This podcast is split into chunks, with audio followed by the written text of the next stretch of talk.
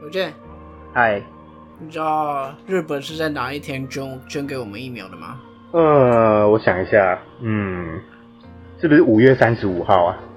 这个问题是不是在对岸回答不出来？嗯，嗯，六月六，嗯，六六六月几号？哦，五月三十五号啦。对岸就会想说，他妈的，日本怎么可以捐给台湾疫苗啦？在哪一天啊？那个六，哎，几号？几号？几号？哎，不知道哎、啊，五五月三十五啊，五月三十五。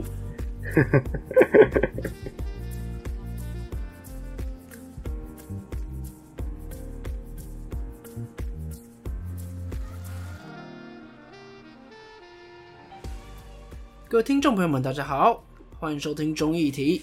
你中意什么议题呢？我是主持人钟义群。那目前跟我连线的是大家好，我是有健有健，我们这节目真的不能在中国播了，啊，为什么？现在又走一个战车事件。啊，嗯，可是你的受众里面有中国吗？我觉得我们受众应该连国民党都都不是吧？国哦，那应该听到也是傻眼。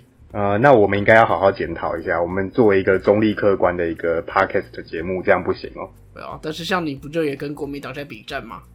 有吗？没有吧？我这个这么不会写字的人，我应该有看到，我我我那个论文都写不出来了，怎么会跟人家比战呢？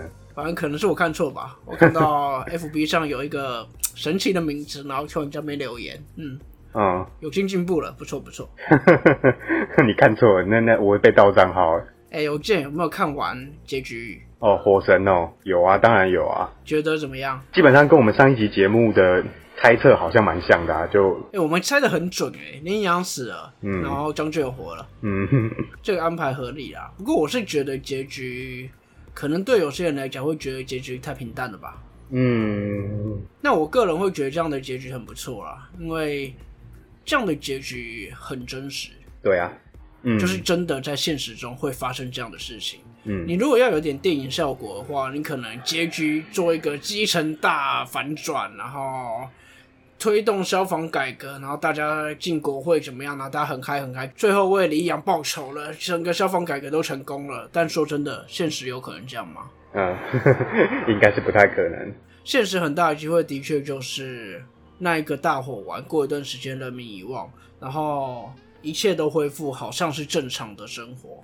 嗯但是支持改革然后还在那边默默努力，嗯这其实就是真正现实上会发生的事。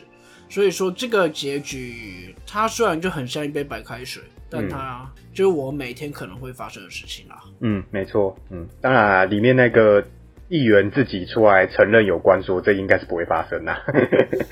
嗯所以火神，我觉得我们可以做个一集来讲讲看，嗯就是它里面的在讨论的东西，然后包括可能角色的深度吧。其实我觉得跟之前那一部政治剧叫做什么《国际桥牌社嗯》，那都是可以来讨论的主题。嗯。尤其在《火神》里面，它通篇在讨论很多不同的议题，嗯。包括基层改革、那种领导、外行领导、内行嗯这种，还有民众的现在民嘴的风向这种情况，嗯就是我觉得还蛮值得讨论的。它里面有谈到就是消防局里面一些管理阶层的问题啊。那其实我们可以也可以找一些相关的法规来探讨一下，这个消防局长的任命到底是怎么产生的这样子。很好哎、那我们之后用这个电视剧找一些相关的研究跟法条，然后再聊这部电视剧，我觉得是另外一个计划哦，嗯不错。那这是我们之后做的事吧。嗯我们先回到我们现在应该做的事。嗯我嗯们这礼拜要讲什么？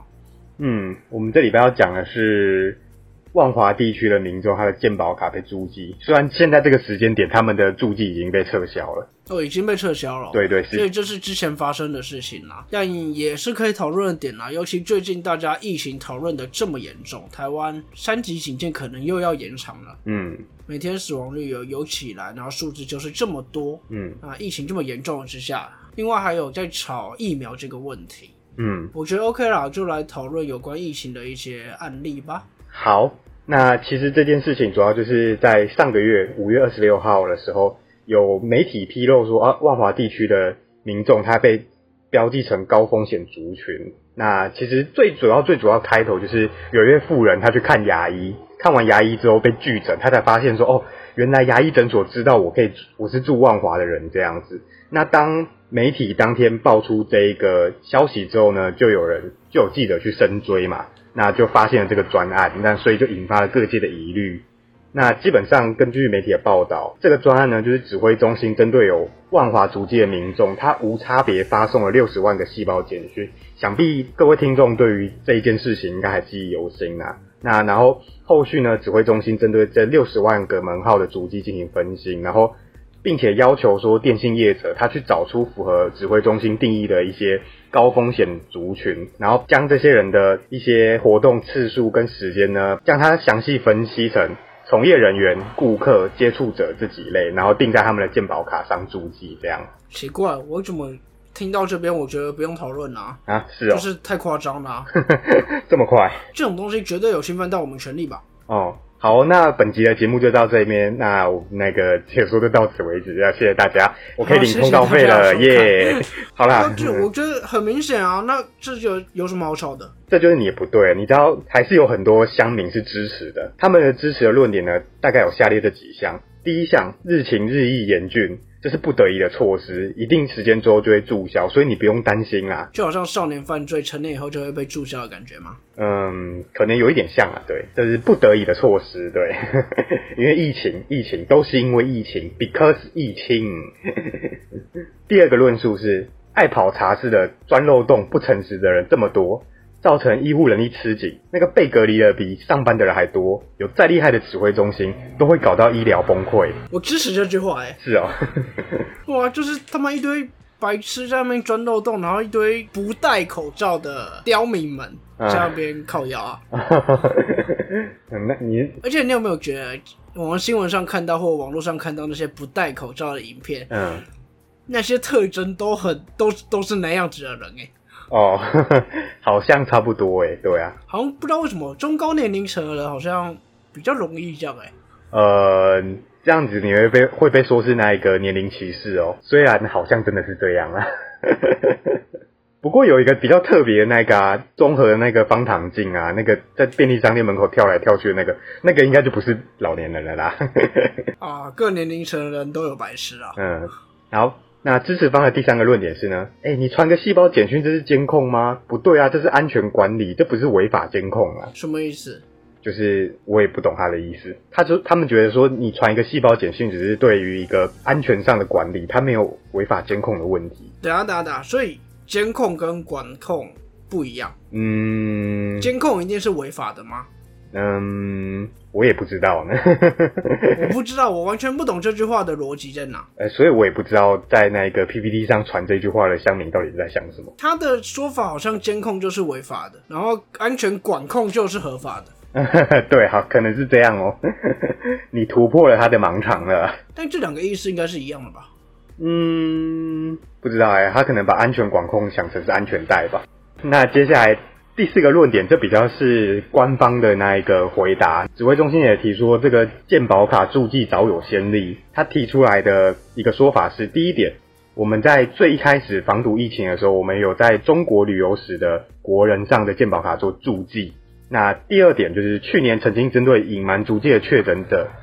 启动监测机制，当时成功控制住了疫情。那他他讲的这个确去年的确诊者是指新北的那一个外籍看护的那个案件，这样。那他就是监控的六十万人，全部都是隐瞒主机的吗？嗯，不是啊，嗯。所以是不是有一点乱枪打鸟的感觉？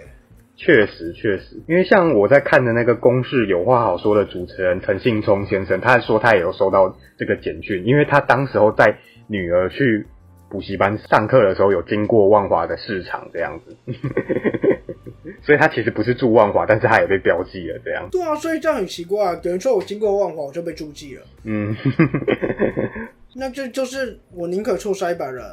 嗯，应该有这个意思。对，最后最后呢是指挥中心他有提到说，防疫纾困特别条例第七条。中央疫情指挥中心为了防治控制疫情需要，得实施必要之应变处置或措施。好，霸王条款出来了。嗯，你这样子立场有点偏颇，对。我没有说什么，就霸王条款啊，只是我会认为这个条款也是要遵循一些先决条件了。嗯，但基本上这个条款已经可以称作霸王条款，没有错。嗯，那最后最后呢，就是开大局，乡民就说：“哎、你们这些左交又要来误国了吗？那照你们这样的讲法，国家他妈最好什么都别管啦。啊、好，”嗯，好。哎、我怎么觉得，嗯，这集要讨论比例原则了？哦，可能会哦，应该是会用到啊。对，好，那讲完支持方，那我们接下来讲反对方的意见。反对方的第一点呢，他当然就讲啊，严重侵犯我们个人隐私啊，这不用讲啦。那第二点呢，你这样子万华人会被歧视诶、那也有医护人讲说，啊，所以我们如果接到那个健保卡，它上面有注记他是万华的那一个民众的话，我们要不要拒接？那你这样看病被拒，会不会有一个被歧视的问题？这样？医护怎么可以拒绝？南丁格尔誓言，那个什么与什么啊，我我忘记了，反正就是每一个需要接受医护帮助的人都不可以拒绝。我还以为你要讲法律之前人人平等。而 说到真的外华人被歧视有这么严重吗？我不知道啊。你可以留着等在下一集做一些叙述，这样。第三点，反对方的人就认为说，哎、你这个分析浏览网页的行为，检察官都必须要取得法官的同意才能做，政府也就是指挥中心，你凭什么可以调取呢？当然，刚刚前面支持方有讲到说，哎、防疫特别条例第第七条有规有授权让你可以这么做，这样。浏览网页什么意思？嗯，就是，诶、依照指挥中心的说法呢，他们就是会查看说一些外籍移工他浏览，他就是有点类似分析你的那一个 Google 的那一个关键字这样。像之前有一个文章在说，就是他们可以利用 Google 的浏览浏览的那个流量去分析说有一个地方到底有没有爆发疫情，因为如果在一个有爆发疫情的地方，他们的关键字通常都会是医疗方面的关键字，像比如说疫苗或者是阿司匹林或者是什么叭叭叭的这样。就是大数据啊。对对对对对，这个方式其实之前有人就想要用在高雄气爆嗯，过后，就是针对某一个地方突然出现，哎、有有瓦斯味或怎么样，然后就及时去反应嗯，该地可能有一些问题。这个东西就是大数据跟 GIS 结合的应用。哦，小钟，你又提出了一个我不懂的一个英文专有名词呢。啊，这不是我们讨论的重点。嗯反正这是大数据的运用，之前有有在探讨的东西。但是我还以为这个会是说那些外籍义工都会特别去查万华茶室在哪里。嗯，那应该是本集的爱喝茶室、爱上茶室的人会去查的啦。他可能是浏览 Google 评论，看哪一家的小姐比较好这样子。那为什么就只查外国人？嗯，我也不知道，可能会觉得，那不是应该要查那些去茶室的人吗？嗯，他可能觉得，嗯，可能这些外籍人是防疫破口吧？对，说不定，呃，说不定他们有查，只是不敢讲啦。因为说，你看那些查询查事的资料啊，我们也可以拿下来留下来自己做利用嘛，对不对？那个疫情过后，我们可以自己去啊。好，那第四点呢，大家的批评就是说，哎、你内政部跟机关署，你是不是绕过了台北市？因为台北市政府在这方面是完全不知情的。那反对人是认为说，哦，你这做这件事之前，是不是应该要被，是不是应该要跟台北市的民政局或者卫生局来做协调？这样，而且最大的重点真的是被标记的人，他不着急被标记了，嗯，我觉得这点很严重哎、是啊。好，那在第五点呢，这是国民党做的一个指控啊，他当然就是做了一个非常简单的图或懒人包，然后就讲哦，有政府会监控啊，被我们抓到了吧，耶、好了，现在什么都要被监控了，民进党就会监控一切人啦，背后支持民进党的就是美国啦，嗯啊，美国在上面是光明会啊，光明会啊啊！我听到了什么？我们全世界都被监控了啦，嗯，都是光明会眼皮底下的棋子啊，哇哦，我应该要遵从韩导飞向宇宙。你 没有啊，说是预监控，这很阴谋论的东西。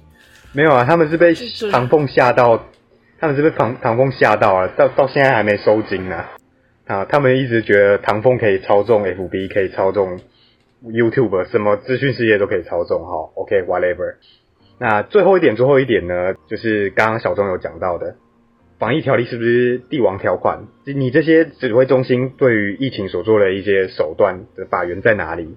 那你是不是有点无限上纲了？嗯，很好，讲到了一个重点，特别法的法源依据在哪里？嗯这点是很值得讨论的地方。嗯，好，那以上差不多就是一个正反方大概有的说辞。那这边稍微补充一下，就是我们目前有所使用的防疫手段呢，那那包含就是追踪居家检疫和隔离者的位置，那用的是一个配发的手机和电子手环。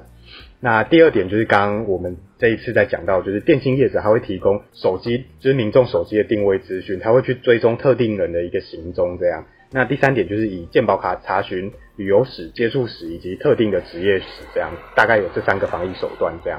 好，我觉得这个案例我们可以把它缩小聚焦一下。嗯它其实就是在讲一个科技执法或嗯科技防御嗯跟我们个人隐私的侵犯嗯它的一个对决。那有没有觉得其实很像一个东西？我们之前讨论过的嗯区间测速、科技执法跟个人隐私，嗯或者是你之前有讲一个案例嘛？那个去户政事务所他们全程录影，然后录你的脸，脸部辨识。这其实都很类似、欸。目前的科技对于个人隐私的侵犯，嗯到底是国家利益为重还是个人利益为重？嗯那美国有一堆电影是在讲这个的嘛？嗯，是的。那就直接换汤不换药啊！你把它讲白一点，都是在讨论这些。嗯当然，不同的案例有不同的想法，嗯尤其现在是疫情特别严重的情况之下，那大家你看，刚刚有些支持方就会觉得这种科技稍微侵犯人权是不可避免的措施。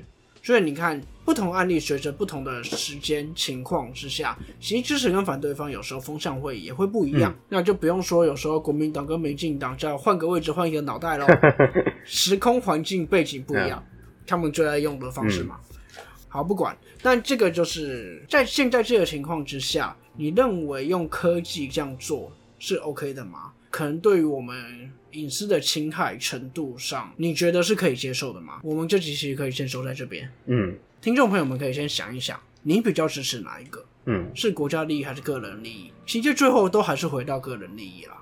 因为你说国家利益，大家不想要疫情扩散，最后其实还是回到个人利益，不要影响到我自己。嗯，那一样，听众朋友们有任何意见都欢迎留言到我们的粉丝团，或在我们直播的时候跟我们留言聊天。欢迎大家来按赞、订阅、开启小铃铛，一键三连。那针对这个案例的看法，我们就留下一集再讲吧。嗯最近真的是疫情讨论的东西非常多啊。嗯，那之前那个华航三加十也是被讨论到不行，范云被骂的好惨啊。对啊，然后会没有会议记录。